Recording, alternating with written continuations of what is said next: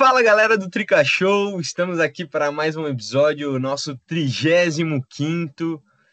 A gente ficou duas semaninhas de folga, né? Basicamente.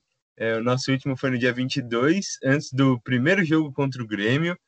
E como vocês podem ver, o nosso queridíssimo apresentador Vitor Boni segue de férias. Então eu vim aqui substituí-lo mais uma vez. Espero não decepcionar. E estou aqui com a mesma equipe da outra vez que eu apresentei. Primeiramente, Bianca. Muito boa noite para a senhorita. Boa noite, Luca. Boa noite, pessoal que está escutando a gente aqui no Trica Show. Sim, o Boni continua de férias. E eu falei boa noite, mas é porque a gente está gravando de noite, como a gente sempre faz, né? Na segunda-feira. É, mas é boa tarde, bom dia. A hora que você estiver ouvindo aí, no lugar que você estiver ouvindo, sinta-se é, abraçado virtualmente, já que o Corona não nos permite ainda nos abraçar fisicamente da maneira que gostaríamos. E comigo também, Gustavo. Fala, fera, tranquilidade?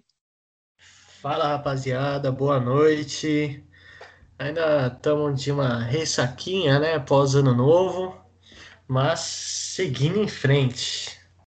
E antes que eu me esqueça, um feliz ano novo, muita luz, paz, felicidades aí nesse novo ano, nesse 2021, que a vacina venha logo.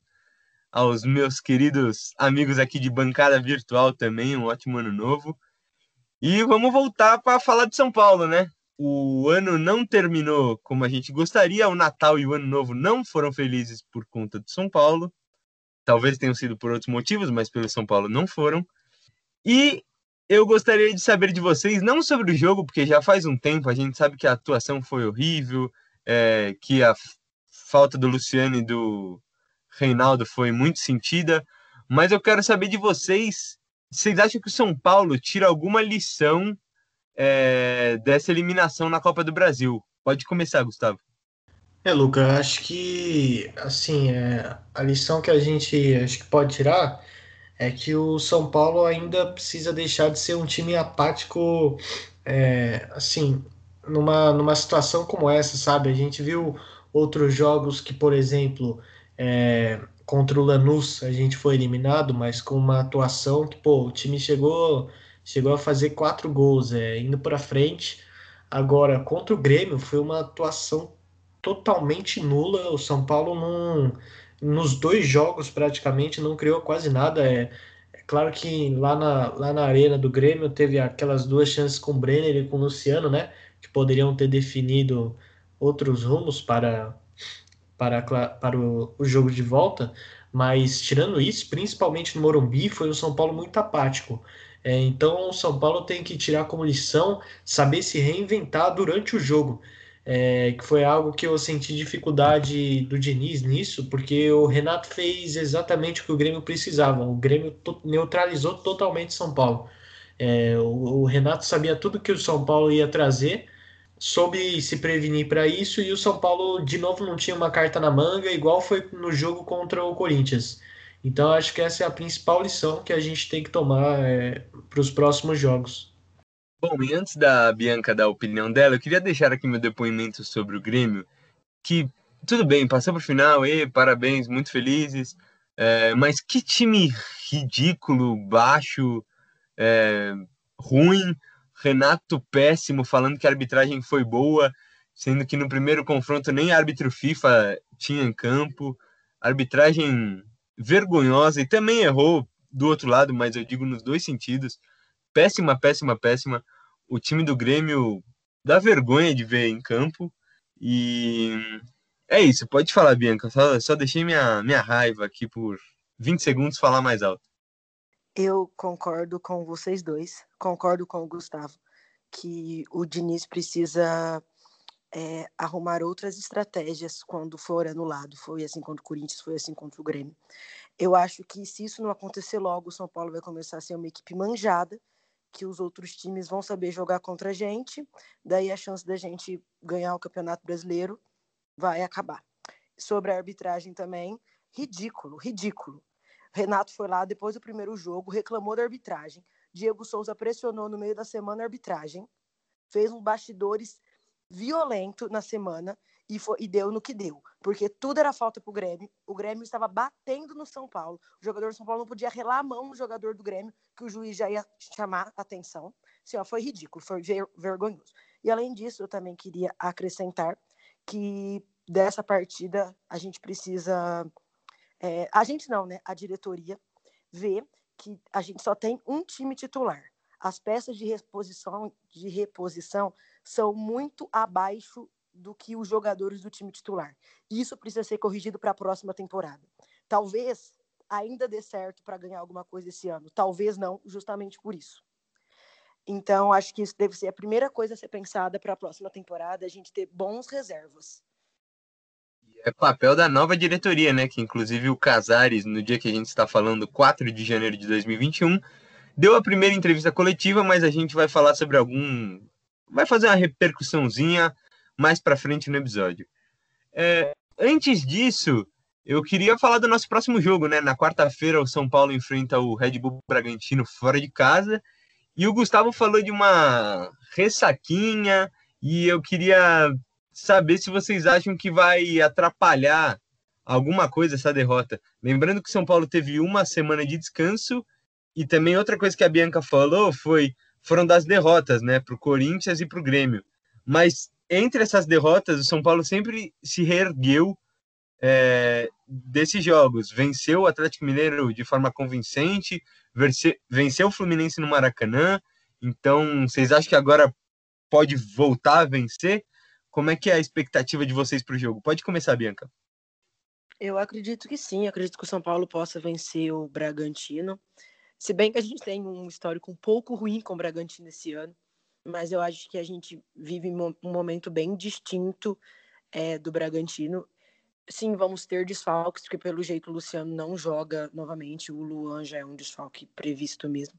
Tem que ver como que o Diniz vai armar esse time, quem que ele vai colocar no lugar também, e tomar cuidado com o Bragantino, que é um time bastante ofensivo, e que tem, para mim, um dos melhores jogadores do campeonato, que é o Claudinho, mas eu acredito sim que o São Paulo possa buscar essa vitória e se reerguer. Acho que depois, se vir uma vitória, não que a gente vai esquecer a derrota para o Grêmio, mas vai dar aquele gás para acreditar mesmo que melhores coisas virão.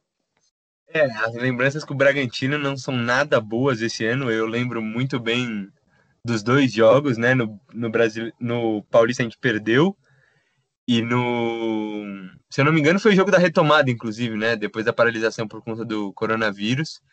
E no Brasileirão foi um jogo, meu Deus, eu não tenho nem palavras, foi ridículo. A gente perdeu por a, gente empatou por alguma força maior. Gustavinho, lança braba aí, o que, que você acha que vai ter desse jogo? Você acha que vai estar tá tranquilo para São Paulo ou vai sentir a pressão de ter que ganhar? É, Luca, acredito que, que o São Paulo não vai estar tá tanto nessa ressaca assim, não. É, até porque a gente teve agora essa, esse final de semana, todos os times tiveram esse final de semana de descanso, né? A gente não teve nenhuma partida do Brasileirão. É, e não foi uma eliminação que eu acho que, que, que assim, é, como que eu posso dizer, que foi tão marcante de uma forma negativa para a gente. É, acho que se for comparar as outras eliminações que a gente teve até esse ano, por exemplo, essa do Grêmio foi a que, pelo menos pelo meu ponto de vista, mais é que eu falei que foi aceitável assim para mim no, no quesito de não ter ficado tão decepcionado. É, então eu acredito que, que isso já deve ser água, águas passadas para os jogadores. É, o que a gente tem que tomar cuidado é que essa sequência que a gente vai ter agora foi a que a mais difícil do primeiro turno, né? Foi a que trouxe mais problema para o Diniz. Foi uma sequência que a gente não conseguiu vitória e ficou quatro jogos empatando. É, o time do o time do Bragantino é um time que está tá brigando para não ser rebaixado, mas eu acho que é um time muito bom. Eu também concordo com a Bianca, eu gosto muito do Claudinho, achei ele um ótimo jogador. É, e tem que tomar cuidado, é um time rápido, é, mas eu acredito que o São Paulo, o São Paulo consiga se consiga trazer o bom futebol de volta para essas próximas partidas. É, e a Bianca inclusive falou, temos, vamos ter mudanças com toda certeza, né? Porque o Luan está suspenso pelo terceiro cartão amarelo, o Reinaldo volta na esquerda de suspensão, que ele cumpriu na Copa do Brasil, e muito provavelmente não teremos o Luciano também, né? Que era uma esperança da gente voltar a contar com ele, faz muita falta, mas não teremos o Luciano, o Pablo segue machucado, então vamos projetar sem o Luciano. Quem que vocês colocariam no lugar do Luan e quem que vocês colocariam no lugar do Luciano? Vai lá, Bianca. Eu colocaria o Diego Costa de volante. Ele já fez essa função na base. Eu acho que é o jogador que tem a característica no elenco mais parecida com o Luan. É, sem o Luan, a gente perde muito poder de marcação e todo mundo sabe que depois que ele entrou no time, é, começamos a render de outra forma. E no lugar do Luciano, eu iria de Vitor Bueno, porque eu acho que aconteceu um, uma coisa do acaso que o Tietchan rendeu muito bem contra o Atlético Mineiro. E olha que eu gosto do Tietchan, mas ele não é jogador da função e eu achei que ele foi bem mal contra o Grêmio. Então eu iria de Vitor Bueno, mesmo não sendo muito fã dele também. É bom que você tocou nesse, nesse assunto que eu vou te confessar que me assustou bastante a atuação do Tietchan contra o Grêmio. Foi meio pavorosa, assim. Mas vamos deixar o técnico Gustavo Caetano escalar o time agora. Bom, cara, eu acho que eu iria com o Tietchan no lugar do Luan. O Tietchan faria uma função que eu não gosto muito de ver ele fazendo, que é de primeiro volante, né? Mas para um jogo que a gente precisa, que não tem o titular da vaga, eu acho que, que o Tietchan seguraria bem a barra. E na vaga do Luciano eu iria do Hernanes. O Hernanes é um jogador que traz bastante ofensividade para o time. É, muito mais do que o Tietchan, obviamente, que não está acostumado a fazer com essa função. A gente ganha também na bola parada, Hernanes é um ótimo cobrador de falta. E a gente aí sim entra em campo com 11, né? Porque o Vitor Bueno eu gosto dele também, mas é um jogador que às vezes ele entra meio que dormindo na partida e aí parece que a gente está com a menos. Então eu acho que o Hernandes seria importante para essa partida, seria uma boa alternativa. É, o Vitor Bueno poderia ser, inclusive, a substituição no lugar do Hernanes no segundo tempo, né? Porque a gente sabe que o Hernanes dificilmente Exato. joga os 90 minutos, então é uma outra opção. Mas vamos ver, né? O Diniz tem umas loucuras às vezes, então vamos esperar. Mas é, eu quero saber agora o que, que vocês esperam do Bragantino. Vocês esperam que ele seja um tipo um, um Grêmio ou o que a maioria dos times menores está fazendo com São Paulo? Ficar Parque de Bus lá, todo mundo dentro da área, os 11 jogadores no campo de defesa. E o São Paulo, vocês acham que vai ter dificuldades, assim como teve como, com o Grêmio? Ou por ser um time superior tecnicamente, vai conseguir quebrar essa retranca? Se é que vocês acham que vai ter retranca, pode começar, Gustavo. Eu acho que o Bragantino não, não vai vir tão retrancudo assim, não, cara. Eu acho que o Bragantino é um time que, é claro, ele obviamente, isso daí provavelmente é certeza já, mas vai vir defensivamente para essa partida. Não acho que ele vai ficar lá pressionando o São Paulo. É, mas eu acho que é um time que sabe usar muito bem o contra-ataque, até por ter jogadores muito rápidos. É, então eu acho que vai ser um time que, que vai se defender, mas querendo usar bastante essa questão dos contra-ataques, até porque o Bragantino precisa dos pontos, né, para lutar contra o rebaixamento. E então, então eu acho que vai ser essa vai ser uma partida que vai que teoricamente é mais tranquila para o São Paulo, mas que eu acho que vai trazer algumas dificuldade, dificuldades que o Diniz vai ter que atentar aos jogadores. É, então, por exemplo, a gente vai ter a curiosidade de ver como que vai ser o Juan Fran na lateral direita, que vem fazendo muitas boas partidas, mas enfrentando um jogador rápido é, não sei se for o Tubarão, por exemplo, até mesmo o Claudinho, que às vezes joga mais pela esquerda. Vamos ver se o, se o Diniz vai conseguir organizar o time certinho para não, não ser surpreendido. E aí, Bianca, vai vir fechadinho total ou não? Então, é, eu não vejo o Red Bull Bragantino jogando de uma forma mais fechada, mais trancando a, a, casinha mesmo. Até porque é uma filosofia das equipes da Red Bull não jogarem dessa forma. Gostam de propor o jogo. E mesmo tecnicamente sendo inferior ao São Paulo, eu acho que não vão perder tanto essa essência. Então eu vejo, eu acredito sim que eles, claro, vão deixar o São Paulo jogar até certo ponto, até por causa até porque o São Paulo é um time superior, mas eu acho que eles vão querer propor o jogo sim, vão buscar, vão tentar buscar espaços para tentar sair com a vitória também, porque eles não estão numa colocação muito agradável assim no campeonato também não. Então, eu não acredito que vai vir muito fechado. Bom, como temos muitas coisas para falar ainda nesse episódio de início de temporada, vamos dizer assim, do Tricachou nesse novo ano, é, eu queria perguntar os palpites já, para a gente partir para os próximos assuntos. Bianca, qual o seu? 2 a 0 São Paulo. Você, Gustavinho? Vou de, vou de 1 a 0 pro São Paulo. Boa. Eu acho é... que. Deixa eu só falar mais uma coisinha, Lu.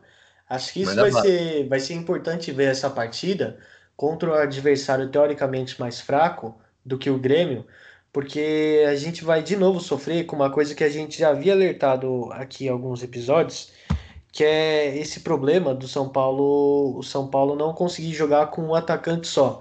É, quando o Brenner e o Luciano tão, estão juntos, dá muito certo. Até porque o Brenner é um jogador que precisa mais do Luciano do que o Luciano precisa do Brenner. É, já que o Luciano é um cara que vem que vai buscar bola na defesa, arma jogadas. É, então, isso eu acho que foi o ponto. Cara, é, é, difícil falar isso, mas eu acho que isso talvez tenha sido o ponto principal do jogo de volta contra o Grêmio. A gente não tinha é, quem organizasse ofensivamente as jogadas, não estava funcionando. E aí contra o Bragantino vai ser interessante então ver se o São Paulo vai ter, vai ter, vai ficar nessa mesma situação.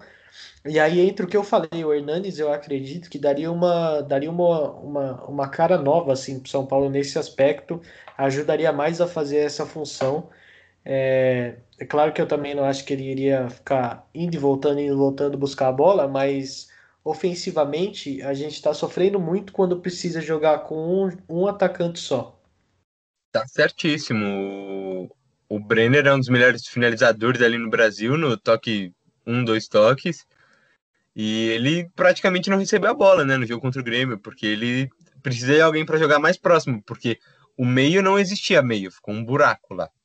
Como eu falei que não vamos falar sobre isso, vamos deixar isso no passado, até porque, como você disse, das 28 eliminações da década, essa foi uma das menos piores. É... Vamos para o meu palpite, né, antes do próximo tópico, o meu palpite é 3 a 1 com um hat-trick do menino, do menino Brenner. Que eu tô usado. e agora vamos. Brenadinho é, vai brocar, então. Poucas.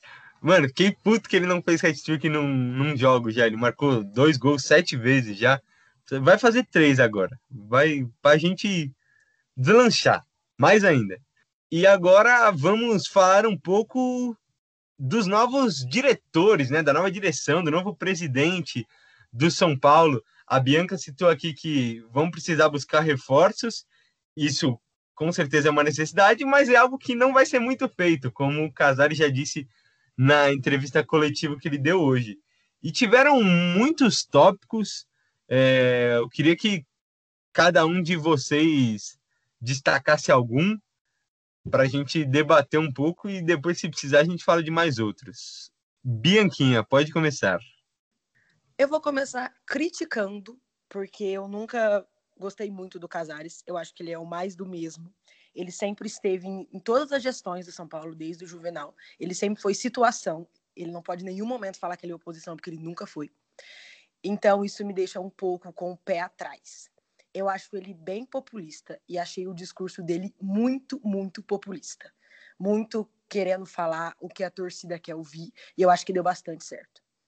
E mas minha crítica maior disso tudo mesmo é relacionada ao secretário-geral que ele nomeou, que é o senhor Douglas alguma coisa que eu não sei pronunciar o nome dele, que foi diretor da época do Aidar, que estava envolvido com aquela polêmica do tal de Jack, que a gente não sabe muito bem quem é Jack, que também estava envolvido com a, com a negociação do Iago Maidana. Então, isso me faz ter mais pé atrás ainda com o Casares, porque é uma pessoa dessa que lesou o São Paulo dessa forma, para mim, não merece nem pisar mais dentro do Morumbi. Mas, como eu critiquei, eu também citei o populismo, e eu também acho que isso está todo na risca. ter chamado o Murici para um cargo, para mim isso foi maravilhoso, mesmo eu achando que é um ato de populismo. Mas ainda assim, muito bom. Eu acho que o Murici pode ajudar muito, pode blindar bastante o Diniz.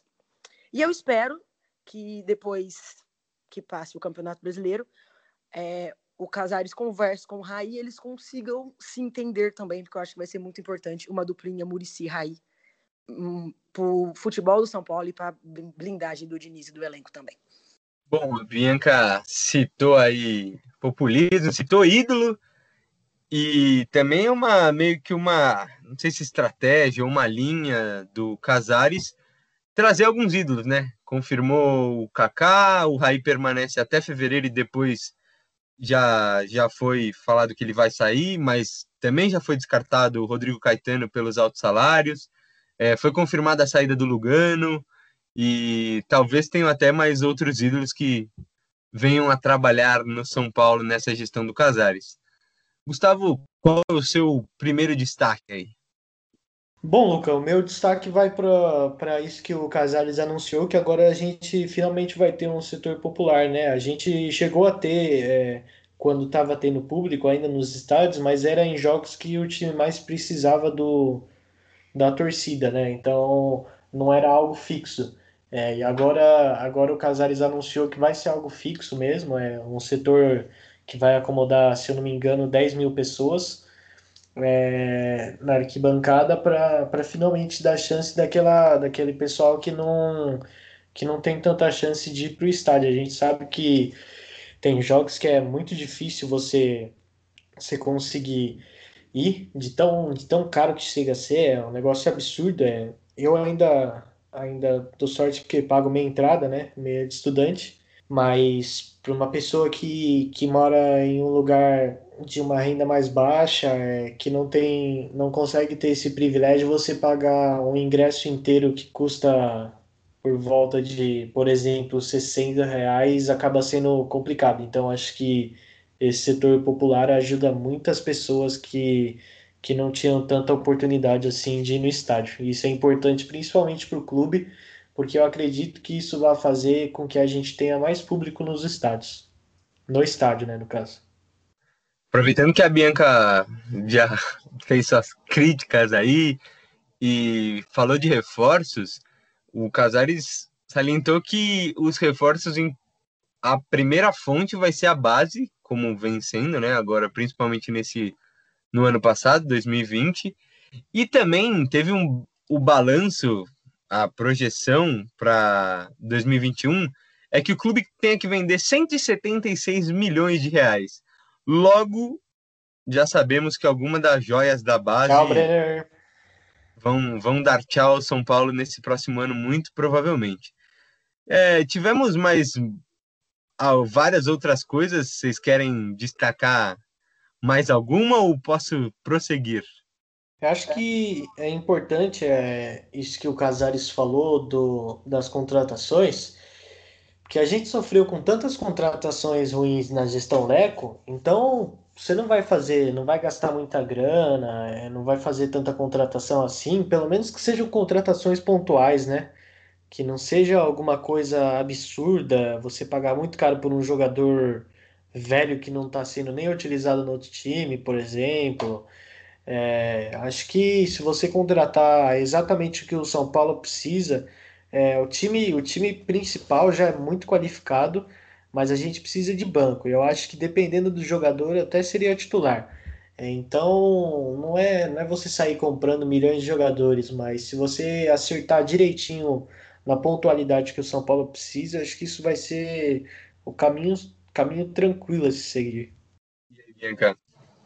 Eu concordo com o que o Gustavo disse. Na hora que eu falei sobre reforços, não foi para sair contratando qualquer jogador também, de forma nenhuma. Eu acho que o time tem que ser baseado na base. Foi isso que o Casares disse. Eu acho que tem que se gastar dinheiro para comprar jogador diferente. Jogador tipo o Daniel Alves. Claro que não dá para ter mais que um com o salário que ele ganha no elenco. Mas ele é extremamente importante hoje para o São Paulo. Então, acho que, por exemplo, compramos o Volpe hiper importante. É um jogador que tinha que ser comprado mesmo. Eu acho que a maior carência do São Paulo hoje é um ponta rápido, habilidoso, que a gente sente falta do Anthony. Concordo totalmente. Então eu totalmente. acho que isso tem que ser buscado, até porque na base não tem um jogador com essas características. Para zagueiro, a gente tem muitos bons nomes na base. Lateral esquerdo, a gente tem nome bom na base. Direito não precisa. Meio campo até tem também, mas atacante com essa característica não tem um nome muito bom na base. Então, acho que isso tem que ser uma coisa principal a ser buscada. Mas, claro, buscar contratações pontuais sem gastar muito dinheiro, igual foi na era Leco. É, o ideal disso é não repetir contratações de mais de 20 milhões pelo Pablo, por exemplo. É, a, ao meu ver, né? E a gente fala, tá falando de contratações, aproveitar que um dos primeiros, uma, a primeira contratação dessa nova gestão deve ser o Galeano, né? Que tá na base e ele é emprestado. O contrato dele era até dia 31 de dezembro, mas se estendeu por um mês para a nova gestão, a do Casares, poder negociar, então deve contratá-lo em breve. E é um cara que já subiu profissional, tudo mais, e deve se fixar no profissional no próximo ano. Neste ano, na real, né? Esqueço às vezes que estamos em 2021 já. E bom, tiveram outras coisas. Ele falou de naming rights que pretende vender. Ele falou que pretende ter mais transparência com aquelas reuniões é, abertas. Falou do plano de sócio torcedor que ele tem para os outros estados. Inclusive as embaixadas eram super fechadas com ele ainda na época de, de candidatura e de ter uma transparência sobre os números também, né? O que, que o dinheiro do, tor do sócio torcedor é, rende, no que, que o clube investe, tudo mais. Tiveram várias coisas, teve mudança de, de diretor de comunicação, de marketing, foi a doideira. Inclusive, uma coisa que eu achei ele bem ousado, para não criticá-lo, como a Bianca pode fazer, que ele apresentou um plano de 50 metas para serem cumpridas nos 100 primeiros dias, nos 100 primeiros dias de mandato, que eu acho que é uma coisa bem ousada. É, esse eu vou poupar o Gustavo, mas a Bianca, como ela está é, pronta hoje para falar mal da diretoria São Paulina, queria saber o que ela achou disso. Eu achei que eu tô, que eu voltei, que eu voltei não, que eu comecei a viver era JK. O que, que é isso? Ele, tá, ele é o próprio JK. que, que é isso, gente? Eu fiquei chocada. Só que em vez do JK, que era 50 anos em 5, acho que era isso, ele não. Ele quer fazer em 100 dias. Pelo amor de Deus. Pelo amor de Deus, parece que a gente tem cara de palhaço, não. Fiquei inconformada com essa frase. Eu falei, não é possível. Eu acho que foi o que eu disse antes, né? Eu acho que é esse populismo que ele quer, ele quer mostrar que ele vai fazer tanto, que começa a falar essas porcarias que, por fim, se ele conseguir fazer um quarto, já vai ser um negócio muito bom. Sigam a Bianca no Instagram para ver ela com filtro de palhaço sempre que São Paulo perde, inclusive. Faz tempo que eu não, que eu não coloco. Inclusive. É, espero que não coloque mais, né? Até o final do campeonato. Bom, mas outra coisa que Casares também falou foi do time feminino, né? Que vai começar a treinar em Cutia. Falou, vai, ele vai envolver Cutia num geral com base, com feminino. E a Bianca vai falar mais sobre, né? E falar das 205 renovações por um ano. Vai lá, Bianquinha. Isso é um, uma coisa positiva, fiquei muito feliz com essa notícia. Esse, esse ano, não, olha, eu confundido igual você, a gente está em 2021 já. É, em 2020, o time feminino treinou pouquíssimas vezes no gramado sintético do, da sede social do Morumbi, pouquíssimas mesmo. Treinou muito em Cotia, treinou algumas vezes na Barra Funda também. Isso a gente não via acontecendo na temporada 2019. Então, ele ter reforçado isso, que agora só vai ser dessa forma, só vai acontecer em Cotia. E ele falou também no final que alguns treinos podem ser na Barra Funda, e eu até acho legal. Também poder ter uma integração com o time masculino. Claro que até a gente está vivendo uma pandemia, isso no momento não pode ser bom, mas quando for possível, eu acho que seria muito legal. Porque Claro, né, que a gente tem uma disparidade de tudo no futebol masculino para o feminino. Então, eu acho que você levar as meninas para o ambiente que é o time masculino que joga, isso também pode dar um gás para ela. Elas também têm ídolos, né? Então, duvido que o Dani Alves, por exemplo, não é ídolo de muitas delas. Então, acho que seria bem legal. Sobre as renovações, a gente teve 15 renovações, é, 15 boas renovações. Acho que as principais jogadoras ficaram.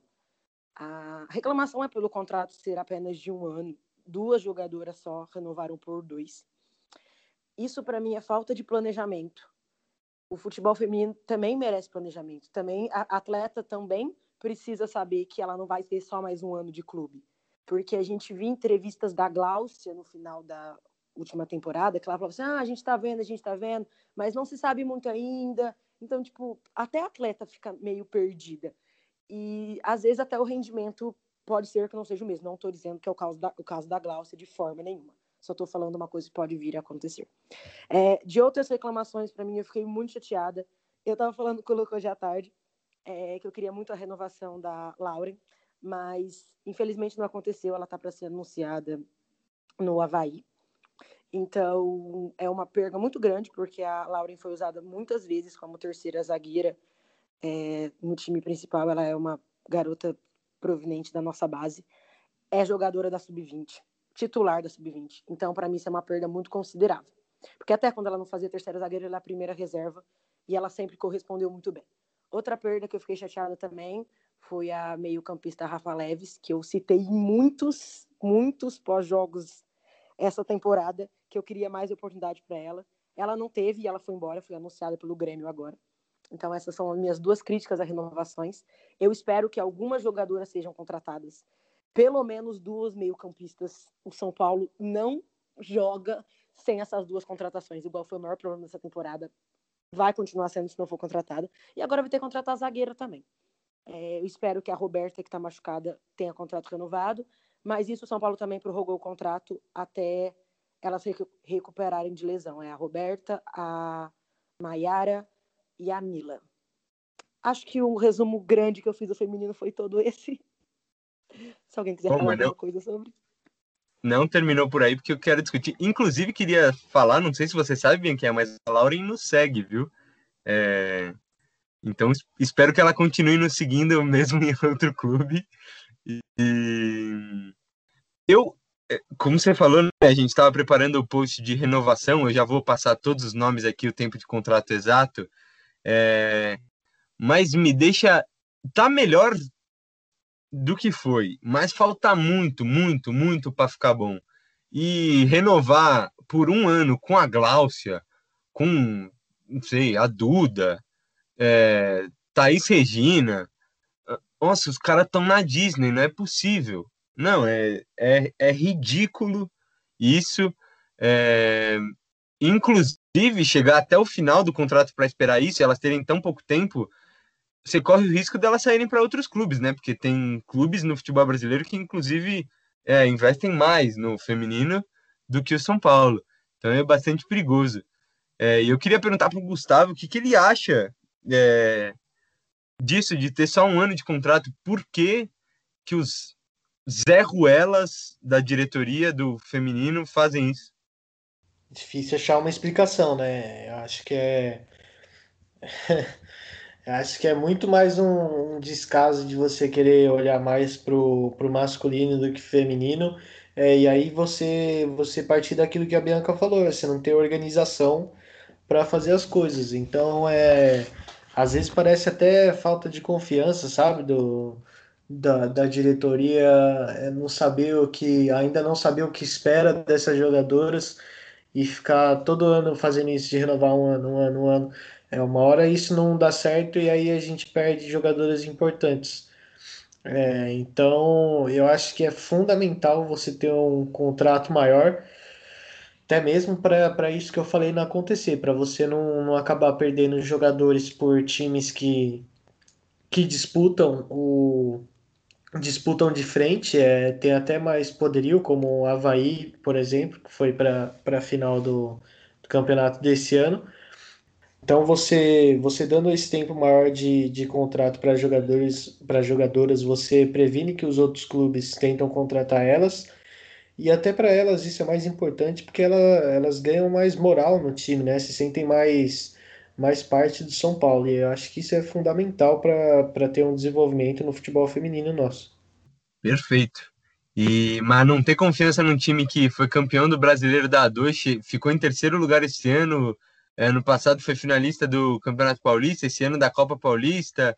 Aí vocês estão de brincadeira. É, exatamente, né? Por isso que não, que é difícil a gente até tentar achar uma explicação para eles não quererem renovar por mais tempo. Exato. É, Mas eu vamos. fazer um, eu quero fazer um adendo também, só o final. Pode lançar. tem contrato até junho, pelo amor de Deus, São Paulo. Pelo amor de Deus, a menina é tratada como uma das maiores joias do país. Não tem como não renovar com ela, já começa a renovar agora. Aí ela tem que continuar. Ela tem 19 anos, ela pode ficar mais dois, três anos, até querer ter voos maiores. Eu acredito que deva ser um sonho da vida dela jogar numa Europa, nos Estados Unidos também, ou ir ganhar dinheiro na China, que boatos que é onde mais paga no futebol feminino. Então, eu acredito que ela deva ter esse sonho também, mas ela ainda tem muita lenha para queimar no São Paulo. É isso, né? Tem muita gente de seleção no São Paulo também, não faz sentido ter só um ano.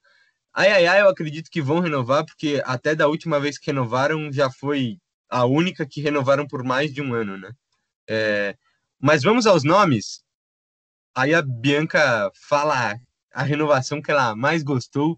A minha, como sempre, vai ser ela, Gláucia, que Jesus, joga uma bola fenomenal. Mas vamos lá. Goleiras, Carla, uma das duas que foi por dois, por dois anos. Thaís Helena, um ano. Zagueiras, Thaís Regina e Gislaine, dupla de zaga titular, ambas por 365 dias. Laterais, Giovana, a outra que foi por dois anos, Dani e Natane. Meio-campistas, Cris e Larissa Santos, também por um ano. Atacantes, Carol, Duda, Gláucia, Giovaninha e Jaqueline, todas por um ano. Puta, diretoria maravilhosa. Jesus. Vamos lá. Destaque de cada um que vocês mais gostam aí, que vocês vão ficar de olho na próxima temporada. Vai lá, Gustavo, começa que depois eu finalizar com a Bianca. Cara, eu vou, vou na sua também, não tem como. A Gláucia, a Gláucia é outro nível, mano. Eu não, não É consigo, não consigo aceitar que a Pia não convoque ela, cara. É, é simplesmente inacreditável uma coisa dessa. Que a Gláucia joga demais e não tem como. É, é, o que ela, o que ela, o que ela fez na, na última temporada é um negócio absurdo. A gente que eu particularmente fiquei muito triste quando a, quando a Cristiane saiu, né? Porque era uma referência gigantesca pro futebol feminino. É, e aí a gente já, já consegui emplacar a Gláucia jogando todo o futebol dela. Nossa, foi disparado. Para mim, pelo menos, foi disparada que eu mais gostei de ter renovado. É, a, a Bianca pode até comprovar para quem está nos ouvindo minha indignação com isso que você falou, porque toda convocação eu falo para ela, mano, é, a Pia ela vê vôlei, não é possível, ela não vê jogo de São Paulo, basquete, alguma coisa. Vai lá, Bianca, para finalizar este belíssimo episódio. Sim, toda vez o Luca fala para mim mesmo da Gláucia. Eu acho que ele é um grande fã da Gláucia. Isso me alegra bastante. Mas, como vocês dois foram na Gláucia, eu vou mudar. Assim, para não ir mais no mesmo. Claro que eu gostei muito da renovação dela. Eu sou bem fã dela também. Mas eu gosto muito da Thaís Regina. Muito mesmo. Ela é uma zagueira que desde 2019 faz uma temporada muito, muito boa no São Paulo. É xerife de zaga mesmo. Ela cobrou pênalti em decisão. Ela não arrega.